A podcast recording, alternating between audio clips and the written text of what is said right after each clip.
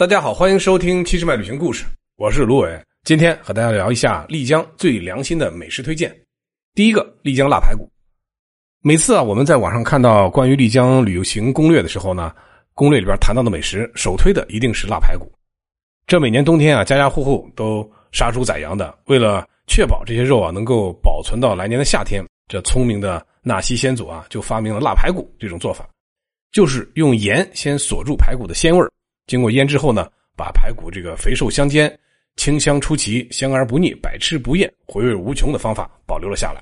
所以啊，来丽江旅游一定不要错过这道美食。丽江各个饭店啊都做这道菜，大部分吃着还算比较正宗。第二道菜带皮黑山羊火锅，黑山羊火锅是丽江的特色美食。我们都知道啊，黑山羊这个动物啊是生长在呃海拔大概两千五百米左右的这个半高山半高原地带。特点呢，就是肉质鲜美、肥瘦相间。以黑山羊为主打风味的餐厅啊，基本上都集中在丽江金凯广场附近。丽江的黑山羊啊，它的特色代表菜肴就有手撕黑山羊、黑山羊火锅、小炒黑山羊肉、铁板黑山羊等等。吃黑山羊啊一定要搭配一些丽江特产的菌类，一起煮在这个浓浓的汤锅里，喝一口浓缩了无数精华的鲜汤啊，一定让你觉得丽江之行终身难忘。第三个野生菌，丽江特产的野生菌啊，有松茸、羊肚菌、鸡枞菌、牛肝菌、红菇等等。其中松茸啊、羊肚菌最为珍贵。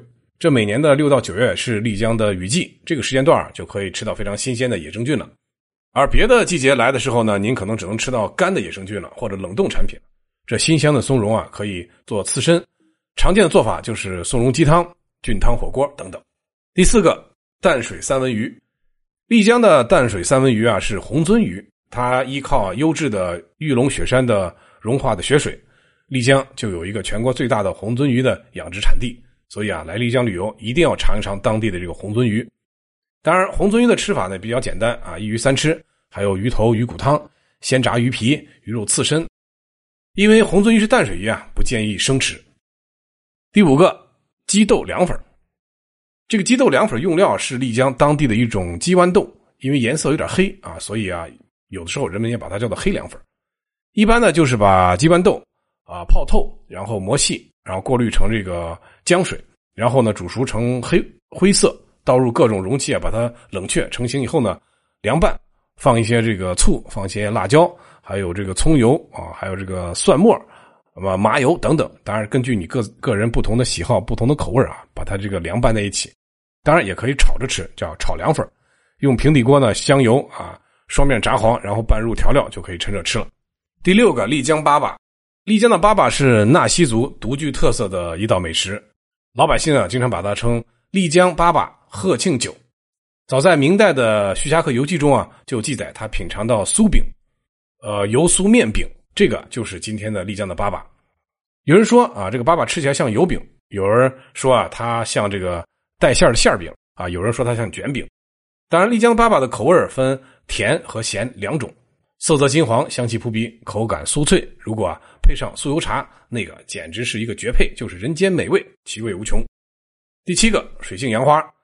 丽江的水性杨花是一道名菜啊，其实就是海菜花，茎叶在水下，花在水面上。